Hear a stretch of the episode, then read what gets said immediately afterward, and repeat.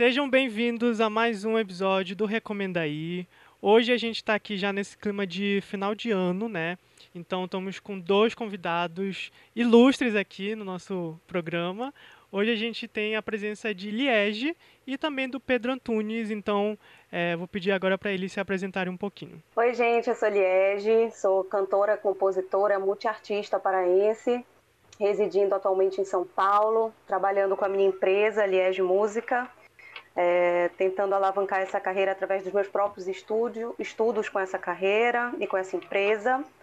E uma honra estar aqui conversando com vocês, trocando essa ideia. Bom, bom dia, boa tarde, boa noite, quem estiver ouvindo esse podcast maravilhoso. Meu nome é Pedro Antunes, é, eu sou jornalista de música há pelo menos uns 10 anos. Passei por alguns lugares, tipo o Estadão, que é o jornal O Estado de São Paulo, uh, pela Rolling Stone duas vezes e agora eu sou colunista de música no UOL uh, irritando fãs de Guns N' Roses por aí e, e também recebendo ali diariamente uma mensagem de alguém que não ficou muito feliz com esse texto do Guns N' Roses, uh, mas também fazendo, fazendo um programa de música nos stories no Instagram que se chama Tem um Gato Minha Vitrola, no meu Instagram mesmo que é arroba Antunes. Aliás, se você está ouvindo aí, dá uma seguida no Insta P.O. Antunes. E é isso. Pô, tô feliz demais de estar aqui. Estamos uh, acabando o ano. Já tô nesse clima de, de uh, retrospectiva, então vai ser massa. Eu quem fala aqui é o Lucas. Vocês podem me achar nas redes sociais como arroba lucasgcr é, todos, Todas as informações que a gente falar aqui durante o, o episódio vai estar tá na descrição, onde você estiver escutando. Então, bora lá. Como a gente falou aqui, é, com toda certeza 2020 foi assim, um ano muito difícil em todos os sentidos, né? Foi um ano que pegou todo mundo de surpresa, a gente teve que se adaptar, mudar a rotina, enfim, tudo da nossa vida, né? Então, por isso a gente separou. É, hoje, a gente, nesse programa do Recomenda aí, a gente vai focar na questão de música. Então, a gente vai focar nessa retrospectiva do mundo da música, é, que eu, sinceramente, acho que foi o que salvou a gente, né, nesse ano de 2020. E então, esse é, é, é, o primeiro programa de uma série, então vão ter outros episódios que a gente vai focar em outros assuntos, mas enfim. Esse ano foi. A gente, a gente viu a indústria se adaptando, a indústria da música se adaptando a esse, esse novo formato, buscando novas maneiras de é, lançar música, de trabalhar o, a arte, enfim, né? E também buscando alternativas e estratégias de como fazer com que os lançamentos não parassem, porque assim, mesmo com os shows cancelados, os artistas tiveram que se reinventar, fazer, é, buscar formas criativas de de estar tá aí na, na internet, fazendo live, enfim, tudo, principalmente, sobretudo, os artistas independentes, né? Não só os artistas, mas também toda a cadeia da música ali que que está ali em torno, os técnicos, enfim, organizadores. Eu vi que foi um, um ano que teve muito lançamento, um fluxo muito intenso de lançamento de música, assim. Uhum. Acho que uhum. nem nos últimos anos foi tão forte como agora. Se eu puder fazer uma, uma, uma, já uma interpretação disso aí, eu tenho a impressão que 2020, por conta de pandemia e tudo isso que a gente viveu, ele acelerou alguns processos que a gente já estava vendo acontecer. Uh, aliás, claro, vai ter sempre o olhar do, do de quem realmente produz o conteúdo, a música, é, mas que era uma, uma coisa que a gente já vinha vendo rolar o, o, lance de lançamento de singles atrás um atrás do outro. Isso já acontecia em muito menor escala em 2018, isso cresceu em 2019, isso em 2020 já era uma, uma, uma tendência, mas não em, desse tamanho, sabe? Eu acho que é, o que a gente viu a música fazendo em termos digitais, já que é, foi acelerada, já que não existia a música presencial, né? Todo o resto precisou acontecer. Então, quem não se estava se mexendo com relação a, a ao, as mídias digitais, seja isso virando produtor de conteúdo de Instagram, de etc., lançando mais música, mais single, precisou, é, é, sentiu na pele é, a, essa falta, sabe? É, sentiu na pele isso, isso acontecendo? É, eu tenho uma outra perspectiva também a respeito. É, eu aprovei o meu disco, meu primeiro disco de carreira pelo Natura Musical, que seria lançado esse ano de 2020. E quando chegou a pandemia, é, houve o primeiro, o primeiro movimento, acredito que, do, da classe artística e da indústria como um todo foi como será que as pessoas vão consumir as plataformas de streaming agora? Será que vale a pena lançar? Então, assim, foi o primeiro. Eu disse, eu disse para todo mundo que esse ano de 2020, para mim, como artista, foi um replanejar constantemente. Então, eu estava prestes a lançar o disco para tudo. Vamos ver como que a indústria vai se comportar agora. Será que vale a pena?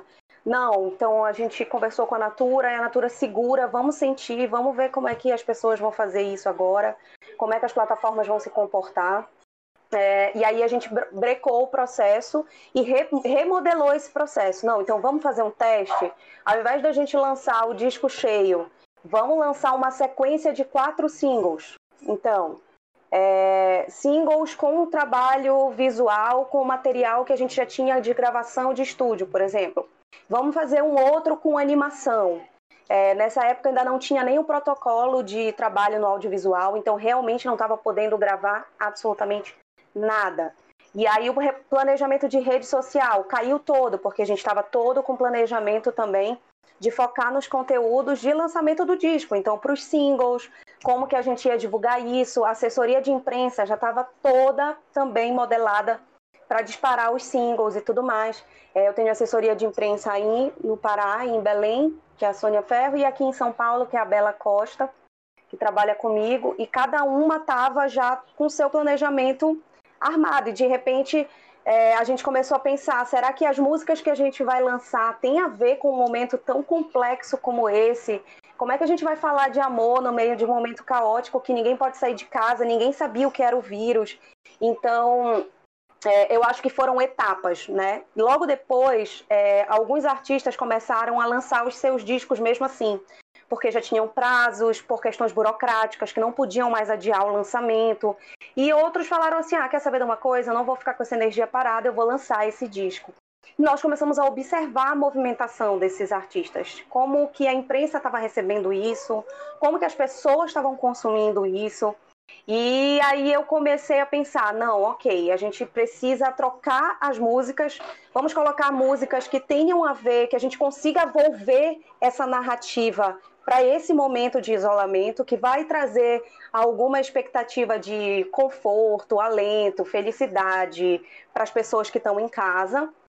É, ver como essas pessoas vão ouvir isso, se, se de fato elas estão em casa, elas vão ouvir mais músicas ou menos. Aí estourou o boom das lives. Uhum. Como se comportar dentro dessas lives, né? Se os pequenos artistas como eu, artistas independentes, com pouca visibilidade ainda, entrando no mercado, né? Se eles conseguiriam ter o mesmo alcance que os artistas já mainstream, midstream, que já estavam fazendo as lives. Então foi um eterno experimentar e replanejar, né? Então eu acho que com, com esse, esse modelo de essa situação de não sabemos como vai como vai funcionar, como as pessoas vão consumir isso, é, eu resolvi testar né? Então, algumas coisas deram certo, outras coisas não deram, entendeu? É, e eu acho que é isso, foi uma questão mesmo de teste, né, de replanejamento. É, eu consegui dobrar, mais que dobrar os meus números de streaming, isso foi muito legal. Uhum. Mas eu não sei, por exemplo, se eu tivesse num fluxo normal de trabalho, se eu tivesse feito o lançamento padrão com show e, enfim, lançado o disco inteiro e feito todo o processo de assessoria padrão de imprensa, porque até a imprensa teve que se voltar muito para o online, né? As pautas que eu tinha, por exemplo, em televisão, em rádio, caíram. Algumas conseguiram ser volvidas depois é, para o online, né? Fazendo virtualmente como a gente está fazendo agora mas foi depois, né? Então o, o, início do processo foi muito caótico, porque a gente realmente não sabia o que viria, né? Tem um, um saldo positivo, sim, mas não para todos os artistas, sabe? E não em todos os quesitos também. É porque não é uma, não é uma, é uma fórmula pronta e fácil, né, Liege? Acho que é, porque o, o, as pessoas que ouvem teu som Uh, elas não são as mesmas pessoas que ouvem o som de, sei lá, uh, uh, de um artista sertanejo ou de um artista de outro gênero, Sim. ou de, de, né? É, tem gente, por exemplo, as pessoas que ouvem a Anitta, elas também consomem a Anitta nas redes sociais, um jeito que talvez elas não consumam os artistas que elas gostam também, mas não são é, influenciadores digitais, tipo uma Anitta da vida, sabe? Uma Manu Gavassi. Assim, é, eu, eu, eu, eu, li muito a respeito de é, como o artista deve, deveria se portar em redes sociais durante a quarentena, quer dizer, durante a quarentena e, e, mas, mas de um modo geral, assim, de a ideia toda de que o artista é um criador de conteúdo é, e, que, e que as redes sociais precisam ser o melhor lugar onde ele encontra essas pessoas, né? E assim, a partir do momento que você está dentro de uma rede social, você tem que entender qual é o algoritmo dela,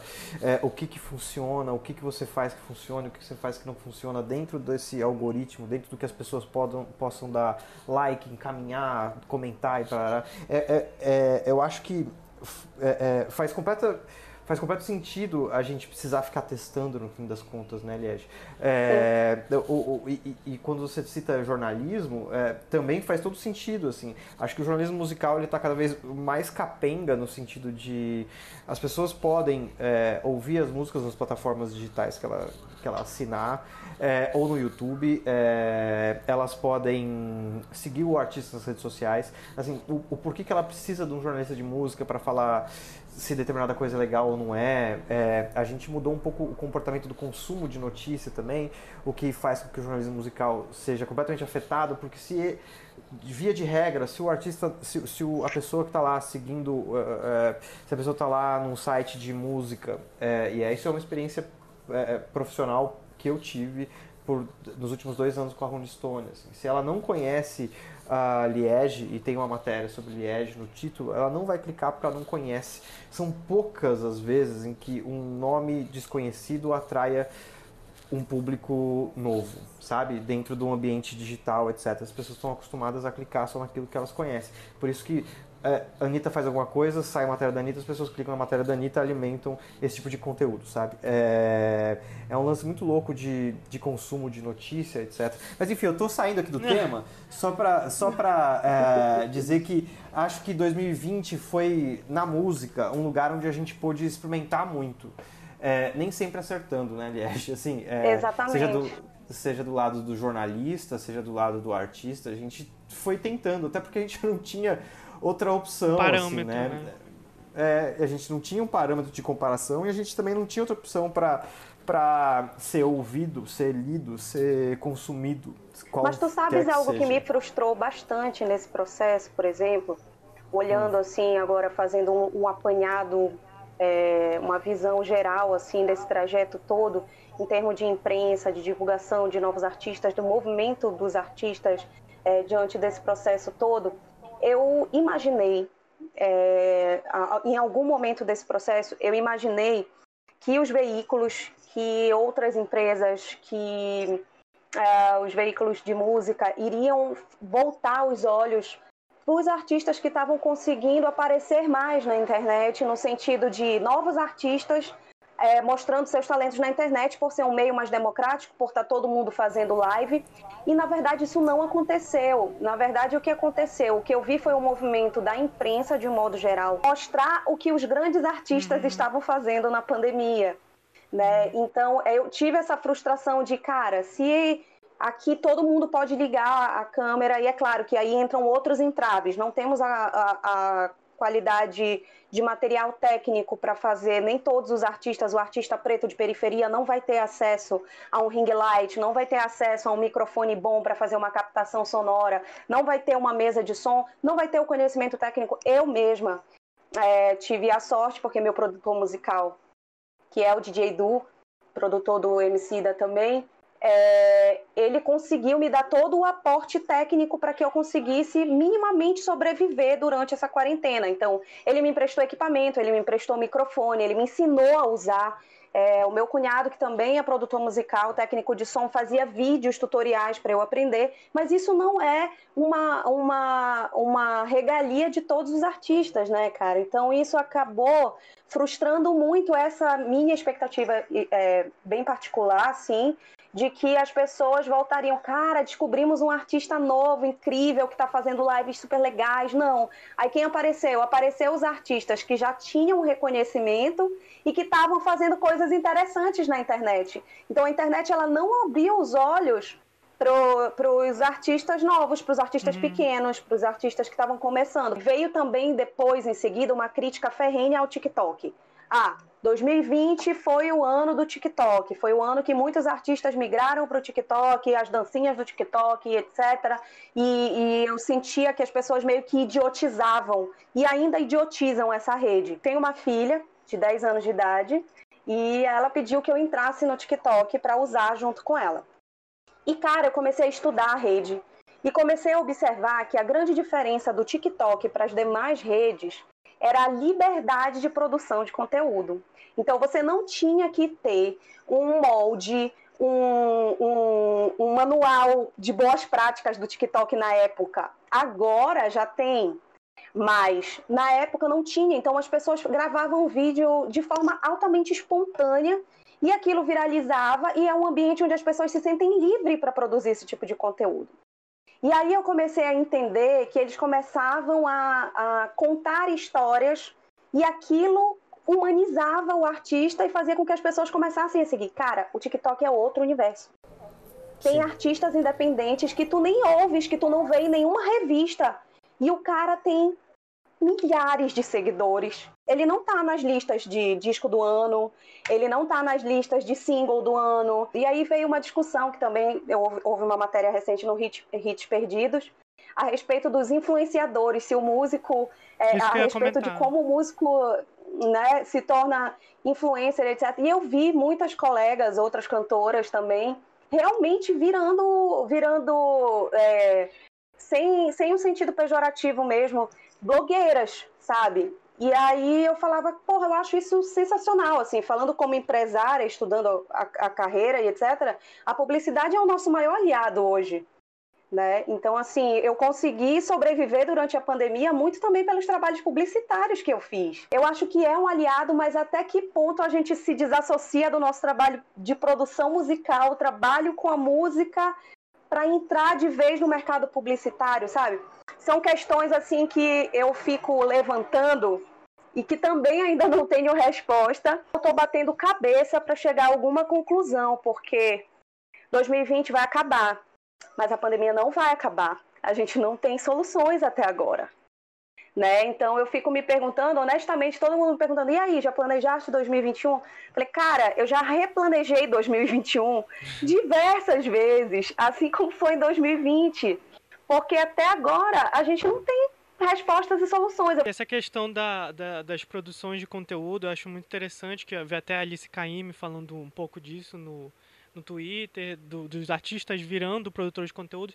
Era uma coisa que meio que já existia, mas com a, a pandemia e essa, essa limitação, acho que foi meio que exatamente uma busca, como tu falaste, de sobrevivência para os artistas, principalmente independentes.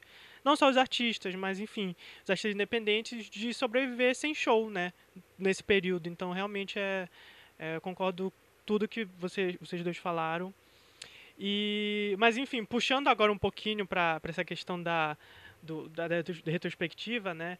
É, agora a gente vai entrar um pouquinho mais nisso, porque em vez de a gente fazer um programa só sobre retrospectiva, fazer um top 10 e tudo mais, eu pensei então a gente fazer umas. Eu fiz umas perguntinhas aqui, então a gente vai respondendo que esse fica mais mais divertido, mais legal e a gente passa em coisas da música que não se limitam só aos álbuns, como os artistas e pode ser uma lista legal também, como a própria Eliege falou, de conhecer novos artistas aí que talvez não estejam aí nas grandes listas, mas que vale muito a pena e ficar de olho também para 2021. Listas, listas, listas são tensas demais, assim. É, é, a gente nunca conseguiu ouvir, ninguém nunca conseguiu ouvir tudo para conseguir fazer a lista definitiva, saca? Assim, e, e, e toda a lista passa pelo por um, por um filtro das pessoas que, que compõem os jurados da lista, enfim, é dificílimo fazer uma lista. Uhum. Minha Nossa Senhora, como eu sofro toda vez que alguém me pede uma lista. Com certeza. É, então, bom, então bora começar aqui nossas perguntinhas. É, eu queria começar, já que fazer retrospectiva, vocês lembram qual foi o último show que vocês foram Assim, e se também tinha algum show aí que vocês queriam muito ir esse ano que estava planejado, mas acabou é, não acontecendo. ah, Fora do ar eu tava te contando que eu não conseguia Sim. lembrar qual tinha sido o último show que eu fui, né? É, é porque 2020, se eu não estou enganado, eu não fui a shows. Porque. Cara, eu acho que o último show que eu fui foi no BR-135, um festival em São Luís, é, dezembro, fim de novembro, começo de dezembro de 2019. É, depois disso, assim, eu, eu realmente não lembro de ter ido em show, sei lá, em janeiro e fevereiro, possivelmente porque eu tava pensando, ah, o ano não começou ainda, deixa de passar carnaval, deixa eu, eu ia tirar férias é, e voltava de férias logo quando ia rolar o Lollapalooza 2020 lá para começo de abril, né? É, mas aí a pandemia já chegou, o Lollapalooza foi, foi adiado, depois cancelado e, e, e isso aconteceu. Então, assim, eu acho que o meu último show foi, assim, a quilômetros de distância de casa, de aqui de São Paulo. Eu estava lá em São Luís, no Maranhão, é, curtindo shows incríveis, assim, de Potiguara Bardo e. Uh, eu nem consigo lembrar de todos os artistas que tocaram ali. Esse Pacel tocou também. Enfim, foi por ali, cara. Show aberto, gratuitão, é, com cerveja litrão, num preço camarada. Foi bom. eu não consigo lembrar com exatidão também se eu fui em algum show no início do ano. Eu participei do carnaval, fui para trio elétrico, alguns trios aqui em São Paulo. Mas show mesmo, eu, eu não, não lembro. Então vou falar o último que eu lembro, que o último que eu lembro foi o show do 2 de 1, é, do qual participei também, em dezembro. E eu também não estou lembrando, foi ali no Bexiga. Nós fizemos um show lá, foi o show deles, eu participei que é, já pode anotar aí uhum. essa, esse duo para nossa lista, porque é um duo muito Total. foda, muito incrível. É, tenho a honra de tê-los participando no meu disco também. E acho que foi o show deles. Acho que esse foi o último momento de palco, assim, tanto de assistir como de estar no palco. Foi ano passado, vai fazer um ano agora essa semana. É, eu acho que, que o meu pois é. foi no Tava até, como eu falei, o Pedro perguntou, né? Eu falei pra ele, eu acho que foi no carnaval. É, eu não sei exatamente contar, porque aqui em Belém teve o Circuito Mangueirosa e aí tiveram vários shows, né? Mas uhum. acho que show mesmo fechado, de pagar ingresso e tudo mais, foi provavelmente o da MC Rebeca, que foi em fevereiro. E também eu tinha esse planejamento aí de. Foi também nessa época de pré-carnaval, né? E aí eu tinha esse planejamento também de ir pro Lollapalooza, já estava assim, tudo comprado, passagem. É mesmo? Tudo. Passagem? Tudo. Como que foi pra, pra desmarcar a passagem? Cara, então, tipo, eu peguei um. Foi terrível ou não? Não foi tão porque eu esperei passar um pouco. É, porque no início eles não sabiam muito o que fazer, a, a, as companhias, uhum. mas aí eu deixei passar um pouco. E aí eu peguei um crédito. Então eu tô com um crédito da passagem. Aí quando eu quiser usar, eu tenho um prazo de um ano aí é, de, do dia da data do, do voo, eu posso usar para qualquer outra viagem. Mas tá aí o meu ingresso, estava tudo já pago, assim. Foi uma tristeza que eu tava muito ansioso para assistir a Caliute. Esse, eu, eu tava amando esse line-up desse ano, mas enfim. Sabe que eu também tava? Assim, eu fiquei. Com exceção do Guns N' Roses, tinha Guns N' Roses nessa porcaria, não tinha, não? Obviamente ia ter Guns N' Roses.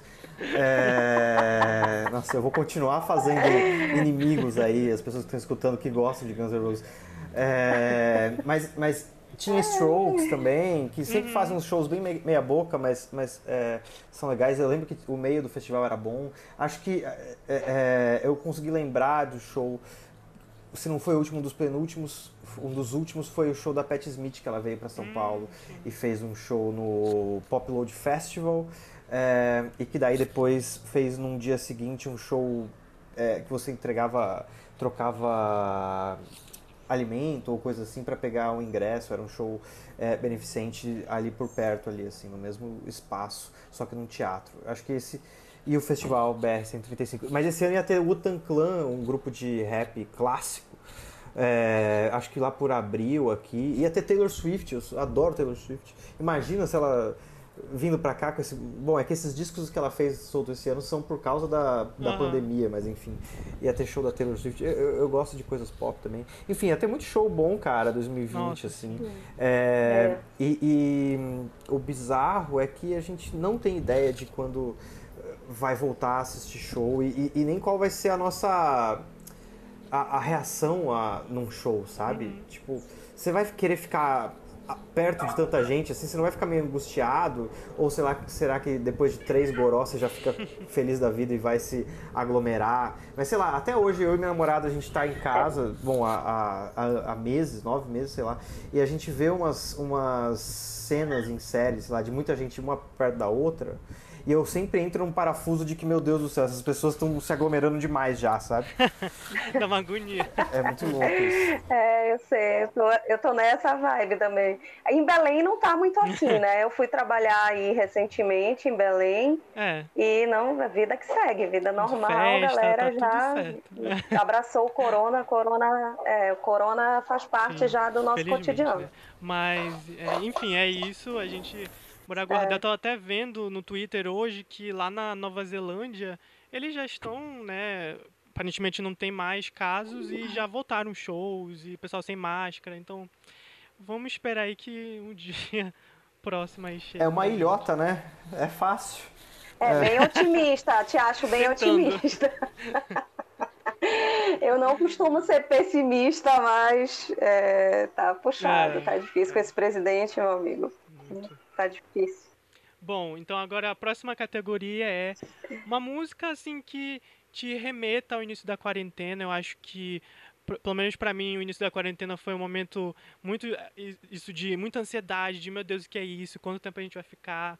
Então eu lembro de eh, cons- eu consumi alguns lançamentos daquela época, mas enfim, eh, são músicas que eh, me lembram ou, ou porque um artista fez durante a quarentena, ou me lembra mesmo, pode ser tanto lançamento ou não, que dá aquela acalmada, ou, ou te ajudou a passar pelo momento lá no nesse momento difícil que principalmente foi o início. Pergunta boa essa. Assim, eu tenho, eu tenho algumas músicas do ano ah, que foram as que a gente mais ouviu aqui em casa. Por exemplo, fora do período estou trabalhando, preciso ouvir todas as músicas do mundo e nunca vou conseguir. Ah, e assim, acho que a- as músicas que mais tocaram aqui, assim, pra gente, uma delas foi Braille, do Rico da Laçã. Ah, eu... É, que não é, na, na verdade, uma música de 2020, né? Ele já tinha lançado como single, se não estou enganado, no ano passado.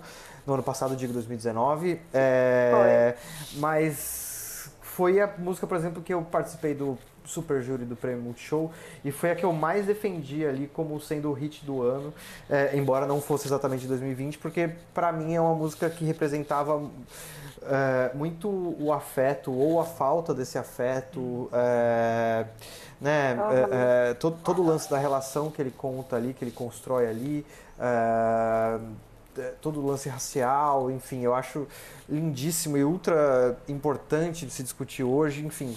Eu, pra- eu, eu voto sempre Braille, até porque a gente ouviu esse EP que ele lançou daí no meio desse ano, ah, com acho que três músicas e dois interlúdios, então é bem curtinho. Ah, foi assim, o que eu- a gente mais ouviu, as três músicas, músicas que são canções do álbum, a gente fica ouvindo, e se eu cantar aqui agora, minha namorada que tá ali do lado trabalhando, vai começar a cantar e vai só parar amanhã. É muito boa mesmo. É, eu não tenho. Eu tenho uma música do o Bigo, que foi o primeiro artista que eu vi lançando música na pandemia. Tipo assim, a pandemia estourou, ele lançou porque não tinha como não, não lançar. E foi, eu lembro que eu fiquei muito angustiada de, cara, o que vai acontecer com o disco dele, cara? Sabe? Tipo, as pessoas vão ouvir, é, vai ter a repercussão que ele precisa. Porra, um disco foda, um cara incrível, merece essa visibilidade. E eu lembro que eu fiquei muito angustiada e, e eu sozinha queria dar todos os plays para ele. Eu ouvi muito esse disco. E eu vou citar pela honra do Bigo, que eu acho ele um artista promissor assim do rap aqui de São Paulo. Ele é da Zona Leste, aqui da Zona Norte, aqui de São Paulo. E eu acho que vale a pena dar uma ouvida também. Eu acho que eu ouvi bastante, muito angustiada por ele, mas gosto muito do trabalho, torço pra caramba por ele. O, o meu é foi com certeza tem várias, mas eu vou falar uma que é Deja Vu Frenesi da Letrux. Porque, eu, pra mim, ela é uma artista que marcou muito o início da quarentena, porque também foi na. É, acho que foi na semana que foi decretado, foi quando ela lançou o álbum. E aí essa música especificamente é que abre e também tem um clipe. Eu lembro exatamente de estar tá um caos e eu lá vendo o clipe e tal.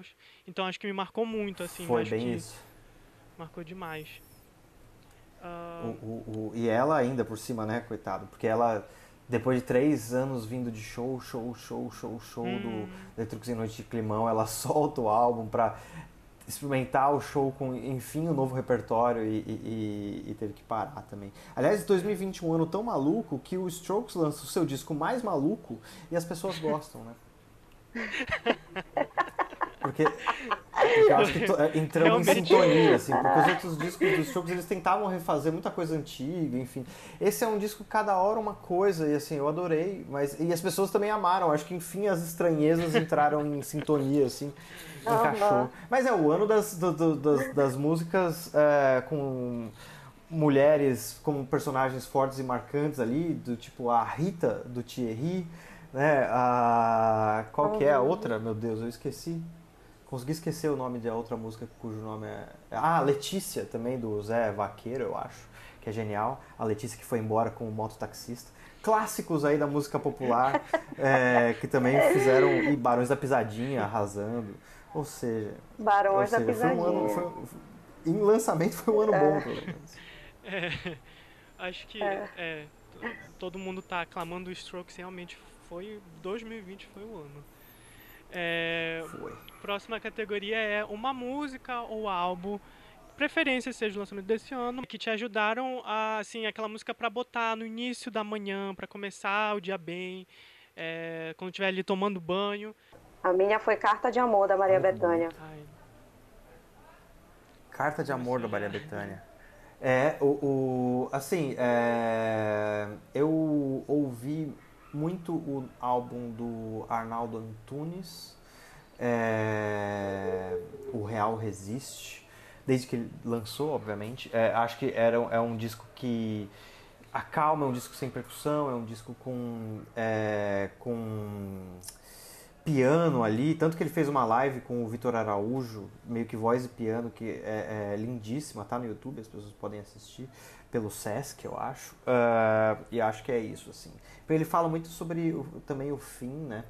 Termo morte, ele tem uma conversa com a morte e acho que a gente está tão uh, prisioneiro desse termo também, né? Uh, ao longo dessa pandemia. Enfim, achei um disco bonito, é um disco que não, talvez não comece tão, tão benzinho assim como você estava falando, mas porque os discos que eu. Quando eu quero começar um dia bem, eu, eu vou para uma música de conforto, assim, que não necessariamente seja de 2020, sabe? Sim, sim. Eu, eu vou para umas coisas mais é, antigas. Eu fui, eu fui muito nessa vibe também. É, acho que esse ano a gente teve vários, além dos lançamentos, a gente teve vários momentos, né, que realmente a gente foi em busca da, daquela música que a gente já sabe que vai ficar tudo bem, de conforto mesmo. É, a minha é, foi. Eu escolhi duas. Uma que é My Whole Life, não sei se vocês conhecem, da Alina Barais. Ela é uma artista de RB. É, é, e eu gosto. Depois do pop, o RB é meu gênero favorito. Então eu gosto de começar o dia assim. É, calmo e que é um que principalmente esse trabalho dela é muito atmosférico muito assim delicado, muito calmo. E a voz dela é lindíssima. Então, para mim, acho que é o jeito ideal de começar o dia. E a outra é uma música que não é um lançamento desse ano, mas que também é do R&B, que é Trip, da Ella May, que também é uma artista que eu amo demais. E também é uma vibe mais animada, mais pra cima. Então, eu escolho, normalmente, boto nessa playlist de R&B. Genial. Acho que falando em R&B também, quem brilhou muito no, no R&B esse ano foi a Snow Aligra. Uhum, sim. Não sei se vocês já conhecem, mas eu acho que ela conseguiu se destacar bastante esse ano e eu gosto muito do sim. trabalho dela. Bom, o próximo, próximo tópico é o que é que vocês mais, é, como a gente estava falando sobre o momento de conforto, então assim, o que é que vocês é, mais escutaram de aquela música para ser um conforto, então não precisa ser um lançamento, pode ser um álbum, um artista, uma música específica, o que, que vocês preferirem? É... Cara, assim, uh, acho que a gente teve discos que ficaram em repeat aqui em casa, assim, é, o dos Strokes, como eu falei, o disco do... E, e a gente começou a fazer marmita para toda semana no sábado, então a gente passava quatro horas na cozinha, então a gente tinha discos que a gente ouvia, a gente começava ouvindo Strokes, ia para Tyler the Creator, o, o, mais recente dele, que é o Igor, que é do ano passado, se eu não estou enganado. É, daí a gente ouvia Terno Rei, sei lá, umas coisas assim. Mas uma parada que a gente foi descobrindo um pouco, é, acho que perdendo, tirando o próprio controle da, do, de qual é a próxima música, é, por conta desse lance de dispositivos que você pede, que você conversa com eles, Alexa da vida e tal. Uh, e a gente começou a testar esse que tem aqui em casa e falar assim, ah, toca uma rádio inspirada no artista tal, no Tyler The Creator, por exemplo, no Frank Ocean. E deixar tocando, assim, sabe? E se não gostou, pede pra pular. É tipo ouvir rádio, né? Como a gente sempre ouviu rádio. Uh, mas é uma parada que a gente começou a fazer, assim. E daí quando tem uma música que você gosta, você pergunta que música é essa, ele fala pra você, ele, ele conta pra você. É, então tem sido um ano curioso de deixar a inteligência artificial, os algoritmos, o que quer que seja, também controlar um pouco a música, sabe? Sem a gente precisar o tempo todo decidir o que vai ouvir de próximo, deixar ele tocando, assim. E foi uma parada que aconteceu e a gente, e, assim, cada vez mais eu tenho sentido mais confortável em não ter que decidir exatamente qual é a próxima, sabe? Deixa eu, se eu não gostar, eu pulo. Sim. Aqui a gente ouviu muito Tábua de Esmeralda do, do Jorge Ben, muito assim, o disco realmente hum trabalhou aqui em casa. Toda vez também que a gente fazia alguma coisa no final de semana, cozinhava alguma coisa, já começava o dia ouvindo Benjó. E depois Sharon Jones. Eu ouvi muito esses dois discos, assim, muito mesmo. Final, eram discos de final de semana, sabe? E durante a semana Sim. eu ouvi muito o, o The Gift da Beyoncé. Né? Então foi um disco que eu ouvi bastante também, assim, achei um disco muito rico e foi um disco que eu estudei na real, assim, porque eu ouvi a primeira vez, eu tive um impacto, aí daqui a pouco eu ouvi de novo, eu ouvi a outra coisa que eu não tinha prestado atenção. Eu falava, cara, isso só melhora, assim, não, não fica ruim. E eu ouvi muito, muito, tanto que no Spotify, assim, os meus mais ouvidos foram é, as músicas de terreiro mesmo, assim, pontos de umbanda e, e Beyoncé e Jorge Ben. Foi bem isso, assim, uhum. com R&B lá pelo meio. Foram as coisas que eu mais ouvi. Caraca, genial. O, o Jorge, Jorge Ben realmente dá daquela, aquele, aquele clima de final de semana, né? De uma casa, de... É muito bom. Eu separei aqui o meu, é, o Azul Moderno, da Luísa Lian. Ah, é um álbum que eu álbum. adoro. Não é desse ano, né? Mas que eu adoro pegar assim para ouvir por inteiro, porque ele tem vários momentos, tem os momentos mais é, introspectivos, mas também tem um momento mais uhum. alegre. Então, é, acho que dá para complementar bastante esse momento que a gente está passando na quarentena. Então, eu adorava botar assim para ouvir. E um lançamento que eu separei foi o What's Your Pleasure da Jessie Ware, que um álbum aí que tá todo mundo comentando. Eu já conhecia ela, acho que ano passado, e aí esse ano ela vem com esse novo disco totalmente inspirado, inspirado nessa, nessa tendência aí oitentista, é, de disco music, enfim. Só que o dela eu acho interessante porque ela faz uma coisa muito mais como é que eu posso falar? Mais, vamos dizer assim, chique, sabe? Tipo assim, pra botar no jantar, pra, sei lá, abrir o vinho e ouvir. Então, acho que esse é um disco muito que eu botava assim de noite, assim, pra dar uma. Pelo menos dar uma. Coisa boa. Relaxada, assim como a Liege falou no início, né, de conhecer novos artistas e tudo mais. Então, essa é uma categoria de quem vocês acham que é, assim, vamos dizer, a revelação do ano para vocês, um artista que vocês conheceram esse ano e que vocês precisam aí comentar com todo mundo para o pessoal ficar de olho. Quer começar, Liege? Ai, não. Tô pensando. Eu posso começar. Pode. Tem uma que é. Ela é uma rapper que é, se chama Flow Millie. Não sei se vocês já uhum. viram. Que ela exatamente veio aí dessa, desse pessoal aí do TikTok. Uma música dela viralizou lá. Ela é americana, ela é super jovem. E aí viralizou, então ela lançou o primeiro disco dela esse ano. É muito legal, se chama How Why Is You Here? Que. Vou até anotar aqui. É, é bem. É aquele rap bem divertido, sabe? Que ela é muito sarcástica nas letras, ela tem muita atitude, então eu gosto bastante. Achei, acho que ela tem potencial, tipo, ela ficou famosa esse ano, mas acho que ela tem potencial de estourar ainda mais nos próximos anos. E outra que eu queria falar é uma dupla que é a Chloe Hale, que eu amo, sim, amo muito. Eu amo demais, que eu também só ouvia falar sobre As elas. As pupilas da Beyoncé, né? Sim, total. Eu só, eu só ouvia falar delas, mas nunca de fato tinha parado pra, pra escutar o som. E aí elas lançaram esse ano o Ungodly Hour, o, o segundo disco delas. E, cara, é, é tudo que eu gosto. É R&B, final dos anos 90, com pop. E é, é esse som bem é, novo, sabe? Então é, para mim elas foram uma grande revelação do ano. Genial, genial.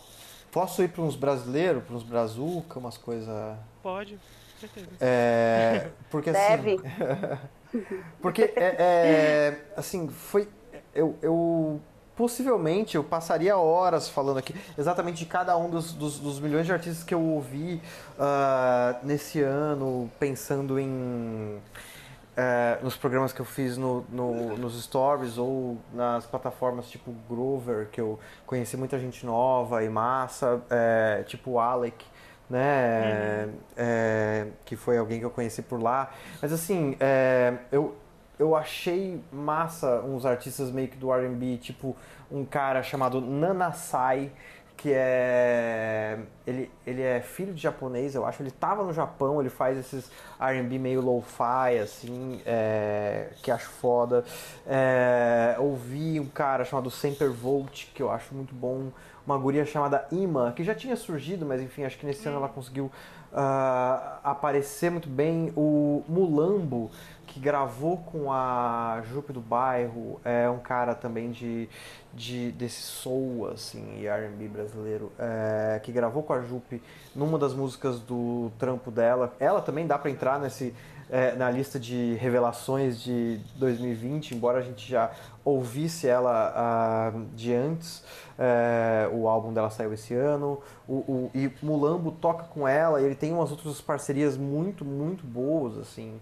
Uh, eu pirei muito na Raquel Reis, que é uma cantora, na... Putz, como é que... Ah, uma guria que cantou umas músicas com o Bakushu do Blues, chama Muse Maya, Muse de musa em inglês, Maya, com Y no lugar do I. É, cara, eu acompanhei muito o trampo de umas beatmakers como a Atlanta, que eu achei um trampo realmente foda. Nick Dias, que é uma uhum. rapper, uh, acho que é paraense, não é? É, daqui. É. é mas eu acho que, mas não dá pra considerar ela, acho que uma revelação do ano, que acho que ela já tem mais tempo de estrada. Enfim, eu falei, eu posso ficar três horas aqui com citando, citando nomes que foram aparecendo na minha cabeça no meu Spotify mental. Aqui. É, eu ouvi muito é, artistas assim que eu não sei se são considerados revelações também, sabe, do, do ano, assim. Mas eu acho que, por exemplo, eu ouvi muito um, Liane Larravas, que é algo que eu já hum. ouço muito, mas ela lançou um disco também na pandemia, que é lindíssimo, sabe? Eu ouvi muito esse disco. É, ouvi também Local, eu acho que o Raidol e o, o Sebastião lançaram coisas muito, muito legais locais lá em Belém, Sim. sabe? O Sebastião e o, e o Raidol têm vozes é, bem peculiares. Eu acho que o Sebastião, enfim, quando ele descobrir que ele é do R&B, assim, acho que não vai ter para ninguém, uhum. sabe? Porque eu acho a voz dele fantástica, eu acho que ele tem tudo a ver com esse som, ele tá quase lá, ele tá, tá caminhando ali, tá transitando entre o R&B e o indie, mas eu acho que ele vai chegar lá e vai ser um estouro, assim, eu acho que eu ouvi muito ele, gosto muito das coisas que ele tá produzindo. E no rap também eu ouvi Bruna BG, muito, que gosto muito dela, cara, muito. Ela acabou de fazer parte do disco do Rico da Laçã, o disco comemorativo que ele acabou de lançar também. Sim. E eu torço muito por ela, quero muito que o mundo conheça a Bruna BG, sabe? Eu acho ela muito incrível, muito talentosa mesmo. Eu ouvi muito Bruna BG e acho que nacional, assim, também, que eu ouvi muito, foi o Amarelo do Emicida. Eu ouvi pra caramba esse disco. E o documentário, então, é, nossa, o documentário eu, Só chorei. bom demais, né? Muito bom. É. Bom, agora a gente vai para duas categorias seguidas que são, vamos dizer assim, mais polêmicas. O primeiro que eu separei é um álbum lançado em 2020 que você esperava gostar muito, estava todo mundo falando, mas aí quando você escutou, não foi tudo isso. Ai, caraca. Eu posso Deixa começar se vocês quiserem. Pô, não, fique à vontade. Comece, comece. comece. Bom, eu tenho, eu tenho dois aqui que eu acho que quando o pessoal ouvir vai com certeza me cancelar na internet. Que é. o primeiro é o é, Cromática da Lady Gaga. Sim. É, porque assim, eu, enfim, adoro Lady Gaga e tudo mais, nada contra. É, gosto muito dos trabalhos dela, mas assim, esse álbum tive muita dificuldade porque eu acho ele é dividido em três partes, né? Três atos. Sim. Acho a primeira parte muito arrastada, muito uma música igual a outra, assim, a produção para mim é muito semelhante, eu fiquei meio entediado a primeira parte, mas eu admito que da segunda parte para frente as coisas ficam muito boas. Tem músicas muito boas, mas realmente acabou, acho que esse essa abertura do disco para mim foi um pouco me deixou um pouco decepcionado. E, e eu percebi também que assim, é, não gosto muito do, do produtor dela, que é o Blood Pop, que trabalhou com ela nesse disco. Não sou muito fã dos, dos outros trabalhos que ele faz, então acho que essas duas coisas me acabaram não, sei lá, não, não, não bateu muito pra mim. E o outro Justo. também é um álbum aclamadíssimo, mas que não bateu até agora, que é o After Hours, do The Weeknd. Eu amo The Weeknd, é, adoro, acompanho ele já faz um bom tempo. Mas eu até falei um dia desse no Twitter que eu prefiro muito mais o Starboy, que é o disco anterior, do que esse. Então, assim, não é que seja ruim, mas é que é aquele negócio que, tipo, não bateu ainda pra mim. Mas eu acho que talvez mais pra frente, outras tentativas eu consiga gostar mais, mas realmente foi um álbum que eu, assim, não, não consegui me conectar tanto, assim. É, acho que faz sentido. Assim, o, o, o problema do álbum The Weeknd é que eu acho que ele demora pra talvez pelo lance de conceito, ele demora para se sobressair e chegar nas músicas que são hits de verdade, assim, sabe? É, eu tenho a impressão que fica muito enrolado ali nesse começo de disco e você se perde ali, você fala, ah, tá bom, The Weeknd, cadê o Blinding by the Light, sabe? É, tipo, me, me, me, chega logo nos hits, assim, sabe? É, eu acho que é muito longo. Isso, é, faz sentido. Assim, é, eu, eu dei muita, muita chance para esse álbum da Lady Gaga, mas também não consegui, é, não consegui entrar nele de fato, assim. Uh, o The Weeknd era o exemplo que eu ia trazer, porque eu acho, assim, bom, é um disco de 14 músicas, não é um disco muito longo, né? Mas ele tem um lado A é, pensando, na, revelando a minha idade aqui, pensando no lado A e lado B de disco, mas ele tem um lado A muito devagar e muito uh, monotemático uh, que, que eu não consegui entrar muito, sabe? Uh, de modo que quando chega a, a, as músicas que são, que são fodas, sei lá, Heartless ou. É, qual foi a outra que eu falei? Blinding Lights, sei lá, sabe? É, assim, In Your Eyes. Tipo, uh, elas são uma sequência muito boa e elas tinham que estar, tá, tipo, logo no começo para fazer você pirar de vez, sabe? É, em vez de colocar ali no fundo. Uh, mas eu acho que é isso, cara. Eu gostei dessas opções aí. Dá pra gente ir mais longe, talvez, mas. Uh, é tipo o, o, disco da. E agora sim as pessoas vão brigar comigo. O, o, disco da Miley Cyrus, por exemplo. Eu ouvi muito indie velho, esses caras que curtem rock, é, os, os, mais mente abertas, amando as coisas que a Miley Cyrus fez em Plastic Hearts. É, eu, eu ouvi esse disco, eu tentei ouvi-lo três vezes. Uh, e as três vezes eu, eu, eu parei no meio, sabe? É, e não quis voltar, assim, sabe? Uma coisa é você tá lá ouvindo, aí você precisa ouvir alguma coisa para trampo ou parar para fazer alguma outra coisa, e daí você quer voltar para ouvir um álbum. O da, o da Miley Cyrus eu, eu, eu me forcei a ouvir três vezes e, e, e, eu não consegui entrar na onda, sabe? Mas eu tô nessa, tipo você com uh, esses álbuns, de tentar ouvir depois e, ah, de repente, mais pra frente bate, sabe? Isso acontece é. bastante, isso. Mas, assim, é, o, da, o da Miley eu não consegui curtir do jeito que a galera tava curtindo, assim, sabe? Uhum. Bom, a outra categoria é parecida com essa, só que o inverso, que é um álbum desse ano que você não esperava gostar tanto, mas acabou te surpreendendo positivamente. Bom, uh, uh, por sorte, vários na real. É, acho que os dois álbuns de Taylor Swift é, na sua vida folk, indie, etc. Eu achei muito bons. Uh, eu não tava, o último álbum dela que eu tinha gostado tinha sido em 1989. É, e depois eu, eu tinha achado que estava um pouco esparso e perdido. Eu achei que Folklore e o outro álbum incríveis. Assim, o disco da Fiona Apple eu achei que eu pudesse não gostar tanto. O Fat the Bolt Cutters e eu achei genial. Uh, Bad Bunny lançou, sabe-se lá quantos uhum. discos em 2020. uh, e assim, eu, todos os que eu ouvi eu gostei, assim. É... E sem falar do Alipa, né? Eu tô indo pros, pros gringos um pouco também, porque eu tava só falando dos, das nacionalidades, das brasilidades. Mas assim, do Alipa, pra mim, um dos grandes discos desse ano. Uh, Future Nostalgia, né? Putz, baita, baita som bom pra, pra fazer faxina em casa e tal. É, o, da, o da Taylor Swift não consegui embarcar muito não, porque tem uma certa dificuldade. Mas... É que o produtor é de uma banda do The National, que é uma banda que eu gosto muito. Uhum.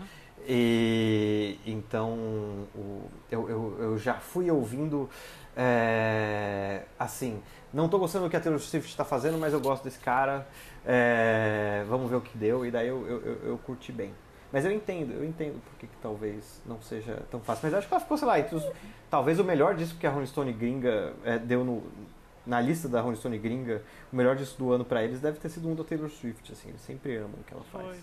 Para mim foi o da Tiana Taylor. Eu não esperava tanto e eu simplesmente amei o disco, amei as parcerias do disco, amei tudo nele, assim, não esperava curtir tanto, mas curti muito e ouvi ainda ouço muito esse disco. É, ele é até um. Esse sim é um álbum muito extenso, mas que. Não sei, não muito senti assim. Pra mim foi. Eu acho que foram as parcerias, sabia? É, eu acho que é. a gente fica muito na expectativa de como vai ser a música dela com a Erika Badu, como vai ser a música sabe? A gente olha o nome das parcerias e fala assim, cara, o que, que elas fizeram? Como é que vai ficar isso? Então, eu acho que essa curiosidade pelo, pelas parcerias ajudou muito ela, sabe? É. Então, eu gosto Até muito desse disco. Lauren Hill, né? Então, Lauren Hill, enfim, ela botou pessoas assim. Caraca, né? Ela deu um tiro, assim, foi é. incrível. Gostei muito.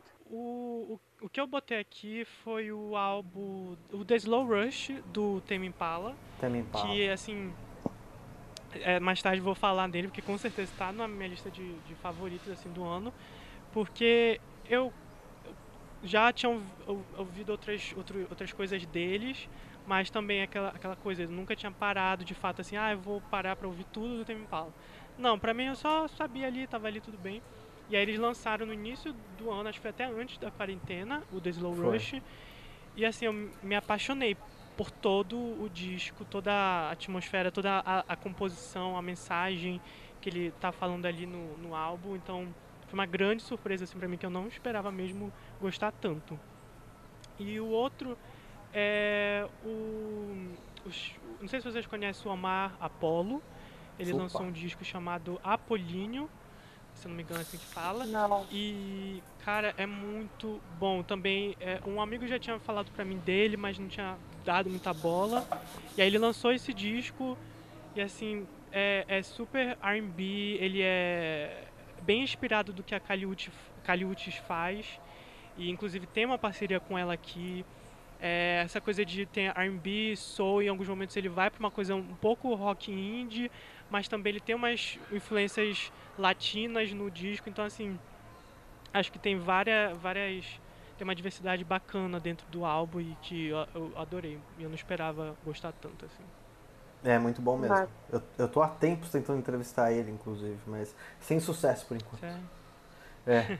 Quem sabe até esse, a, a, publicação do podcast eu já consegui. Mas vai saber. Por, Por enquanto só tô sendo enrolado, mas eu acho ele genial. E o Tame Impala, assim, o Slow Rush não é um Currents da vida, que é o disco anterior deles, que é de 5 anos atrás, que para mim é uma obra-prima e possivelmente melhor, um dos melhores discos daquela uh, dessa segunda década dos anos uh, de, dos anos 2010 para 2020. É, mas, mas é um disco bom também. Eu gostei. Eu, eu, eu, talvez colocaria ele na minha lista do aqueles que eu fui com muita é, sede e talvez não tenha matado toda a minha sede, sabe? É, uhum. Depois.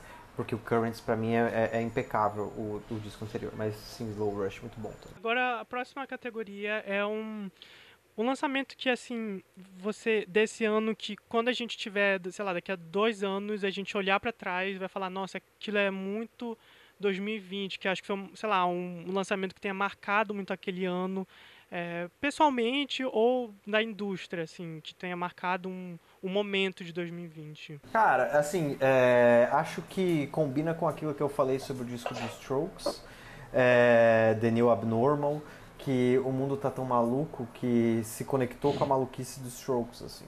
Eu fiquei completamente surpreso com a recepção positiva desse disco para as pessoas diante com pessoas que não curtiam muito Strokes ou, ou, ou, que viviam reclamando do que o Strokes fazia. Daí, em vez deles voltarem, sei lá, fazer um em vez deles fazerem um disco mais uh, basicão, mais primeiro e segundo álbum e tal, eles foram mais pra frente ainda, eles foram mais pra maluquice.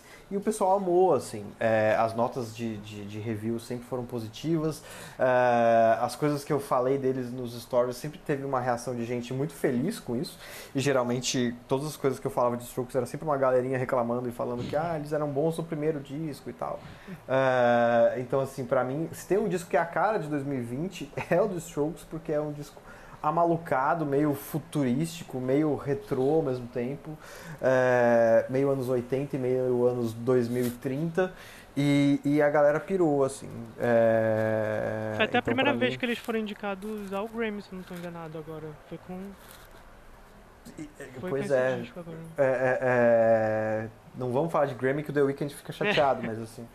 É, mas sim, cara. E, e, e faz sentido. É, quer dizer, faz sentido, não faz sentido na minha cabeça, mas ao mesmo tempo faz sentido num 2020 tão maluco. Por isso que eu acho que é o disco que é a cara de 2020. Cara, eu acho que para muito pessoalmente, assim, falando da indústria, gostem ou não, me odeiem, mas eu acho que quando a gente olhar para trás e pensar, vai ser Barões da Pisadinha, gente. tá eu acho assim, em termos de pensando pensando assim, o que, o que, que, que a galera tava ouvindo na rua em 2020, quando nem podia ir pra rua. O que, que virou meme em 2020, saca? O que, que a galera.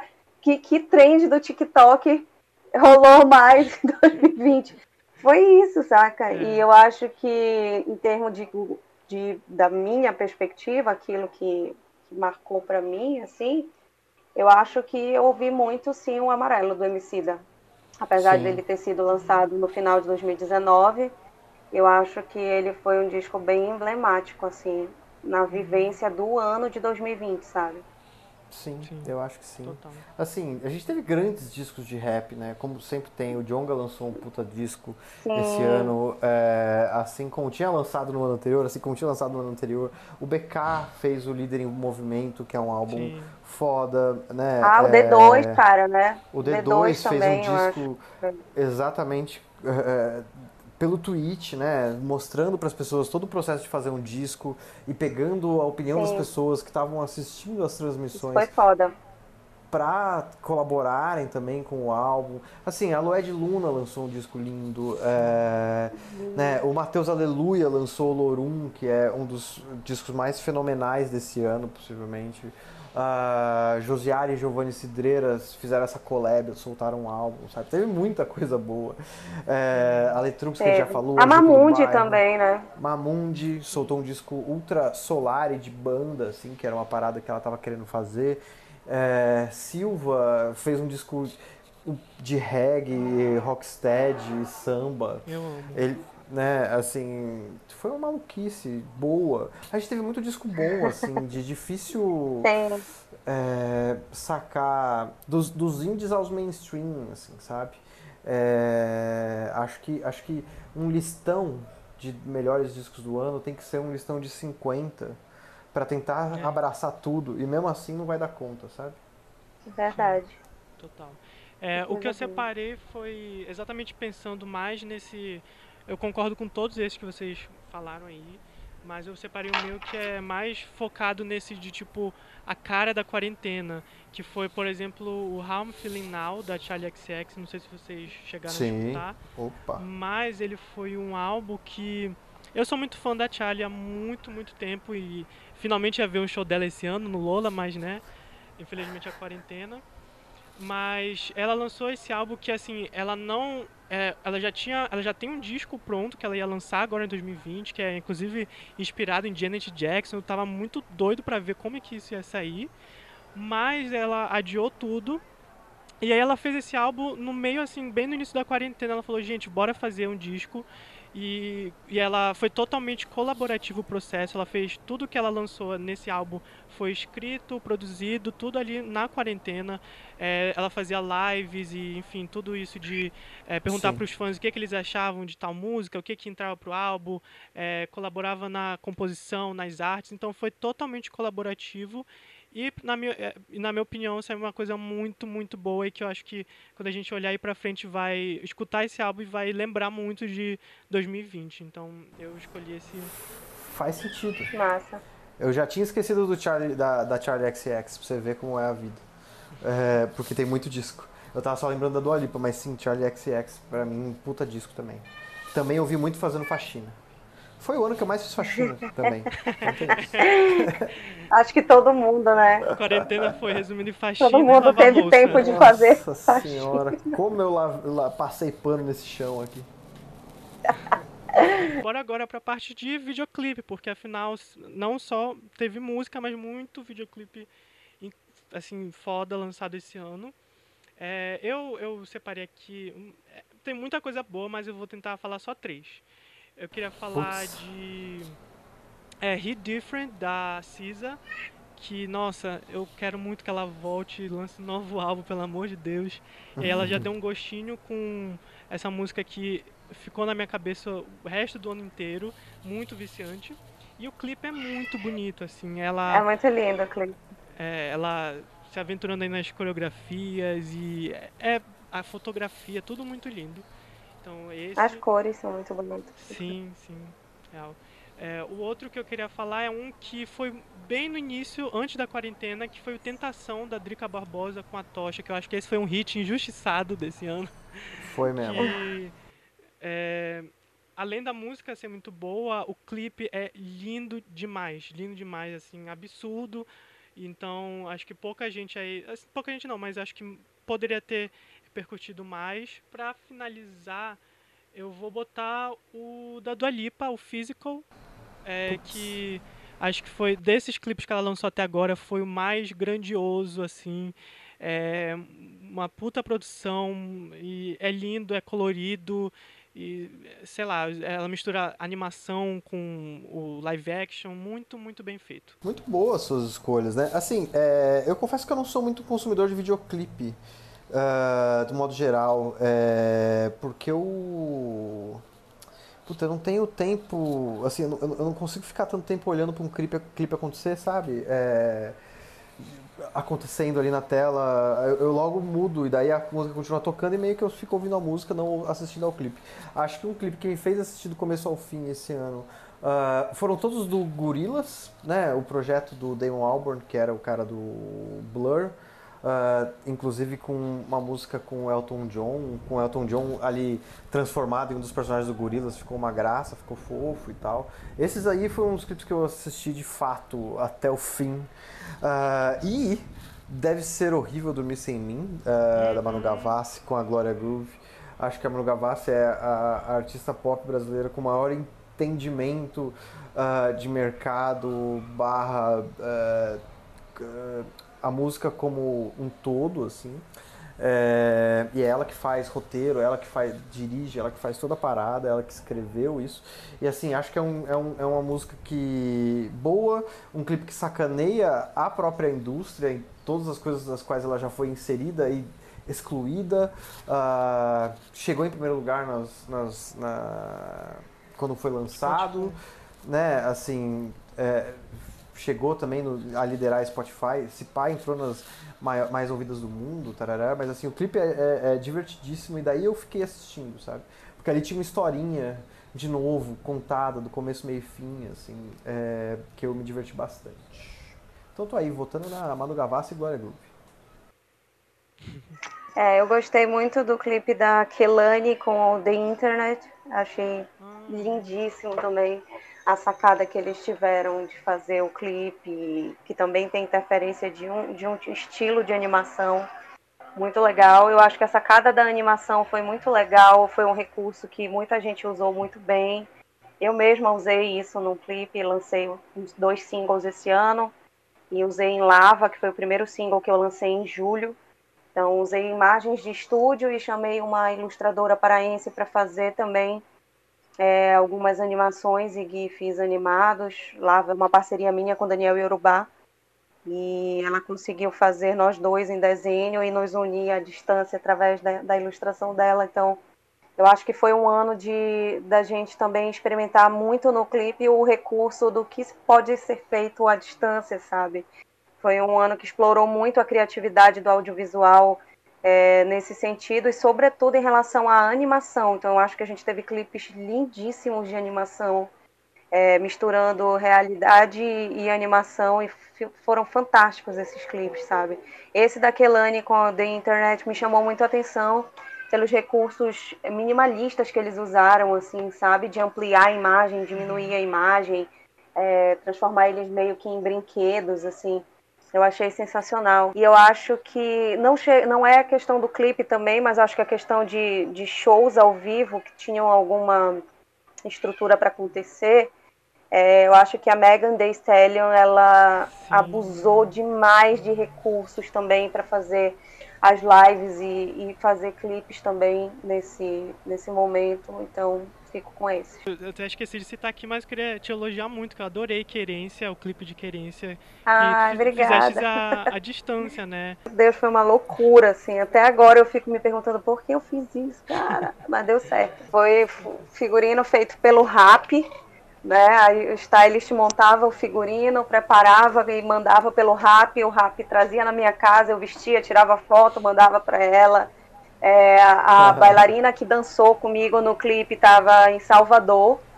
Então foi o clipe foi gravado aqui em São Paulo e em Salvador remotamente, claro. Então foi um desafio assim, eu tive que fazer ensaio de coreografia pela internet, isso nunca tinha acontecido e fazer ensaio coreográfico é muito difícil, porque a gente tem que espelhar a tela para saber para que lado é o movimento correto para fazer. Então, assim, foi realmente uma experiência, assim, sabe? Trabalhei com pessoas que eu sempre quis trabalhar, mesmo não podendo conhecê-las pessoalmente, é, através da internet, com essa ilustradora que eu admiro muito, que é a Amanda Gil, que virou uma, um, um ícone do TikTok também, ela viralizou no TikTok. É, fazendo as ilustrações dela e eu acho ela genial. E acabei trabalhando com ela, montando equipes no Brasil inteiro. Tinha gente de Salvador, tinha gente de Belém, tinha gente de Recife. Ele foi gravado na primeira semana que saiu o protocolo do audiovisual. Então a gente estava muito sem saber o que, que podia, o que, que não podia, como que a gente ia fazer. Então fazer direção de arte à distância é muito difícil. Você tem que pegar o material, é, cara, é uma experiência muito doida, sabe? Então eu fiquei muito feliz com o resultado. Acho que foi um clipe muito bonito. E foi feito pela Tatiane Almeida, que também fez os clipes da Drica Barbosa, do álbum visual da, clipa, da Drica Barbosa, que é uma soteropolitana talentosíssima também. Agora, a gente já falou um pouco nisso, então a gente pode ser mais breve, a gente falou um pouco antes, que é artistas que vocês acham que o pessoal deve ficar de olho pro ano que vem, que vocês acham que pode ter assim um um, um crescimento, um boom. Tem eu acho que Nick Dias. Daí, né? Nick Dias. Total. A outra banda da Lua, que é de Minas Gerais, é... tem a Flora, tem o Gacetubal, que é de São Paulo, tem Putz, Jadsa, que, cujo álbum Taxidermia Volume 1 é, é foda. E são artistas que vão crescer bem no ano que vem, sabe? É...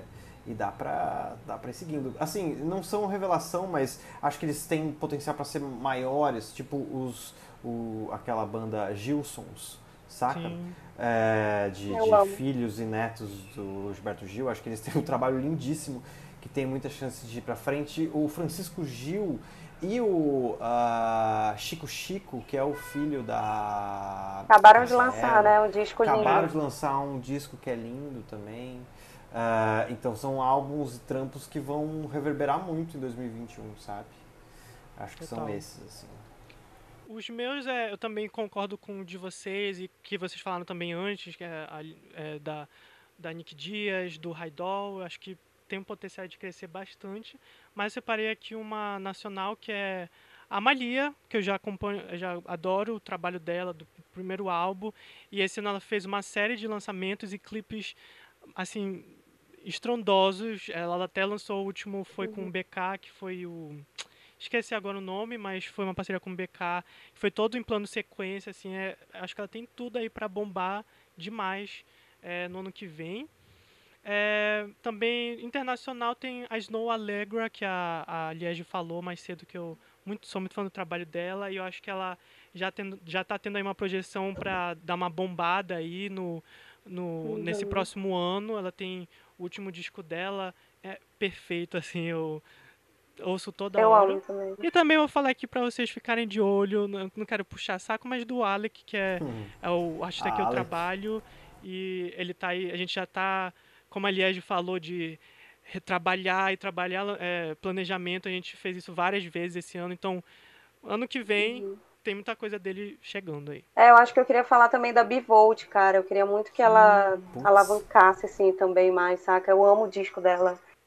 O disco que ela lançou e eu acho que ela tá fazendo um puta trabalho, ela tá com a som livre, ela tá com um aporte legal, acho que tem tudo para para nesse ano de 2021 também ela bombar aí tal qual Isa, sabe, tal qual Sim. Carol Conká e, e eu gosto muito, eu acho que ela além de fazer rap muito bem, ela canta muito e é uma figura muito bonita, acho que ela preenche todos os requisitos assim. Então eu curto muito esse disco dela, ouço muito e acho que ela tem tudo também para para estourar aí, sabe? Bom, então agora bora pro momento que tá todo mundo esperando, o nosso top 3 dos álbuns internacionais lançados esse ano e também o top 3 dos nacionais. Vou admitir que foi muito difícil fazer essa lista. Opa, se é... Tem muito disco ótimo aqui, mas a gente vai dar aqui o nosso top 3 pessoal? Internacional, é, para mim, foi o da Snow, né? Eu amei muito esse disco. Da La Ravas. E, para finalizar, eu acho que internacional. É, eu não sei, olha. Cadê quem desse terceiro? Brasil, eu Lued, sem sombra de dúvidas, eu acho que esse disco dela é muito profundo, é bem diferente do que as pessoas esperavam. Eu acho que as pessoas esperavam uhum. algo mais banho de folhas dela e, e, ela trouxe algo muito denso, muito profundo, muito bonito e nem por isso é, deixou de, de ser pop e, e, e de ser bom de ouvir. Assim, é um disco muito incrível. Esse disco do, do Francisco Gil com o filho da Cássia Eller também foi uma grandíssima surpresa e caramba, eu acho é um disco lindo, um disco muito bem amarrado, que fala muito bem dos dois, assim, da trajetória da criação dos dois, tu vê muito a história dos dois ali naquele disco, assim, é muito lindo isso, assim, é muito lindo, né, eu acho, eu, eu acho esse, essa sacada genial, assim, essa união desses dois eu achei surreal. Já achava maravilhoso os netos com Gilson, mas juntar os dois assim, eles a, a divulgar foto de divulgação era uma foto da Cássia com o Gil e depois uma, uma foto dos dois e cara, que sacada, velho, que uhum. sacada, porque é, a imagem fala por si, assim, e eles representaram muito. Eu acho que ao invés de falar três de cada, eu vou falar dois são os que eu tenho absoluta certeza, sim. Olha, Tudo. eu acho que é bem difícil de fato escolher, até porque é, possivelmente a gente vai gravar aqui. Uh, quando o podcast entrar no ar, eu já vou ter decidido que são outros e eu vou mudando de ideia a cada. a cada minuto, assim. Mas enfim, acho que gringo eu coloco a Fiona Apple, o Fat the Bolt Cutters. É eu coloco o disco do Bad Bunny, é, Yoago Lo Que Me Da La Gana, Uh, vamos para um. Cara, é, e Punisher da Phoebe Bridges, que é uma mina foda. Uh, agora, nacionais, nacionais vai ser um problema, porque eu de fato uh, sofri para fazer a lista da APCA, que é a Associação Paulista de Críticos uh, de Arte, que eu, qual eu faço parte, e assim, eu fiquei, para escolher 30 eu sofri. Imagina escolher 3, mas assim. Vamos nessa. Acho que Letrucos aos Prantos precisa entrar. Uh, Jonga Histórias da Minha Área também precisa entrar. E Mateus Aleluia, Olorum também é obrigatório. E daí eu fico por esses, mas assim, eu podia continuar aqui por umas horas também. Bom, o meu ficou. Também foi muito difícil selecionar. E eu acho que o meu ficou o Sem Medo da Caliutes, que ela lançou agora mais pro final. Bom. Não poderia deixar de fora o The Slow Rush do Tame Impala, porque realmente para mim foi um álbum que cada vez que eu escutava ia crescendo, tanto como eu falei, foi lançado lá no início, antes da quarentena, e até hoje eu escuto e, sabe, sobreviveu assim bastante para mim. E eu não poderia deixar de citar o Future Nostalgia da Dua Lipa, acho que foi a cara de 2020 e também já acompanho ela desde quando. Ixi, desde quando ela tinha, sei lá, duas músicas lançadas. Então, ver agora ela em 2020 com a maior artista assim do pop e tudo mais é, é muito legal de ver essa trajetória. É, dos nacionais eu separei aqui o o 5 do Silva. É, eu acho que foi um álbum para mim que assim é, foi agora no finalzinho do ano, mas ele traz essa vibe positiva que a gente vai tentar levar para 2021. Eu, eu senti muito isso no álbum. Vamos tentar. É... Não sei se a gente consegue. É, tentar. tentar. é, o outro, é, como, como o Pedro já falou da Letrux, eu vou tirar aqui o da Letrux e botar o, o 111 da Pablo Vittar, a, a versão deluxe que ela lançou agora. Cara, muito bom porque é, ela reinventa todas as músicas do, do álbum normal e em todas elas ele, ela traz artistas, na maioria deles independentes e que de todo canto do país, né? Ela tem ali um forrozinho, tem uma, uma diversidade muito grande de sonoridade e que ficou muito bacana a forma que reinventou no, no álbum as músicas que a gente já conhecia. E por último, é, acho que né, de todo mundo é o da, da Lued Luna, Bom Mesmo é Estar Debaixo d'Água. Não tinha acho que é unanimidade, assim. É, é lindo. lindo tanto é, esse fato, o que a, o que a, o que a Liege falou agora, de é, a gente esperar uma coisa meio parecido com o que foi o primeiro álbum e ela vem com uma coisa bem diferente de uhum. sonoridade mesmo, né? Uma coisa que tem muito mais banda, tem mais pro, ali jazz e tudo mais, então... É super jazzístico, é, Foi né? muito legal, ela, é, total. E além disso, ela também lançou o álbum visual, né? Então, acho uhum. que lindíssimo. Então, acho que é, essa foi a lista. Muita coisa ficou de fora, infelizmente. Mas é, acho que a gente vai tocando aí. Então, acho que temos um programa. Temos um Maravilha. programa. É isso, eu queria agradecer demais o Pedro e a Liege. Adoro o trabalho de vocês, acompanho demais. Então, uma honra estar aqui conversando com vocês. E é isso. Considerações finais, uma mensagem de ano novo aí para pro, os nossos ouvintes. ah, tô feliz demais, cara. Quando tu falaste, me chamaste, fiquei bem feliz. Acho, é, acho que esse ano, além de replanejar, a coisa boa que ficou foram essas conexões que foram mais viáveis. É, mesmo nesse momento adverso, foi mais viável a gente se conectar com algumas pessoas que a gente sempre quis se conectar e por N razões não pôde, né? Então eu acho que olhando por essa perspectiva otimista, é, essa foi uma boa coisa desse uhum. contexto todo, poder se conectar de forma mais prática com pessoas que a gente sempre admirou, admirou e, e quis trabalhar, né? Então conheço também e acompanho o trabalho de vocês. É, fico muito feliz quando alguma coisa minha sai por ti, Pedro. e fico muito feliz também quando vocês me chamam aí no Recomenda Aí, falam do meu trabalho. Isso é, é fundamental para gente que é artista, ainda mais num tempo como esse. É, ser visto e ser lembrado e ser convidado para ser ouvido, não só através da música, mas através do nosso, da nossa perspectiva como artista, como cidadão, enfim.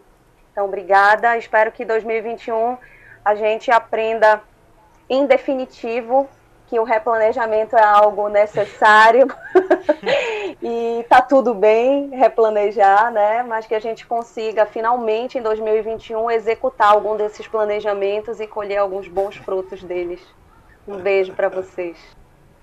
É Caraca, é isso, replanejar, replanejar, replanejar, assim. É... A gente se colocou em 2020 num lugar que eu acho que todo mundo tinha de esperança com o ano e e cada um na sua maneira teve que viu os seus planos maiores e menores sendo transformados, modificados, é, replanejados, adiados. Isso foi muito pesado para todo mundo. Eu, eu, eu, sei que a gente ainda vai continuar nessa por um tempo, infelizmente. Acho que uh, é, 2020 mostrou que todo mundo é bem forte. Assim. Por mais difícil que seja uhum. ser forte o tempo todo, ninguém também precisa ser forte o tempo todo. Uh, mas obrigou a gente a lidar com muita coisa nossa também. Uh, então, assim, ouçam música, encontrem a música que faz bem, né? Seja música nova, seja música velha. É, valorize a música nacional sempre, saca? Para todo mundo. É, seja quem faz a música nacional, seja para quem fala sobre a música nacional. Temos aqui dois representantes, um de cada canto dessa, dessa, uh, dessa roda gigante. Uh, e é isso, sabe? É, precisando de alguma coisa, cara, conte comigo. Liege é a mesma coisa. Vocês, todo mundo tem meu contato. E quem está assistindo também, só falar comigo no Instagram, eu respondo. Uh, a não ser que você não mande nem um bom dia, daí eu não respondo. Mas de resto eu respondo todo mundo. Ou que não seja um fã de Guns N' Roses, né? É, me xingando, né? Porque daqui a pouco deve ter um ali. Eu não entrei ainda pra ver. É isso, gente. Então, muito obrigado. E a gente se encontra aí no próximo, na próxima semana. Tchau, tchau.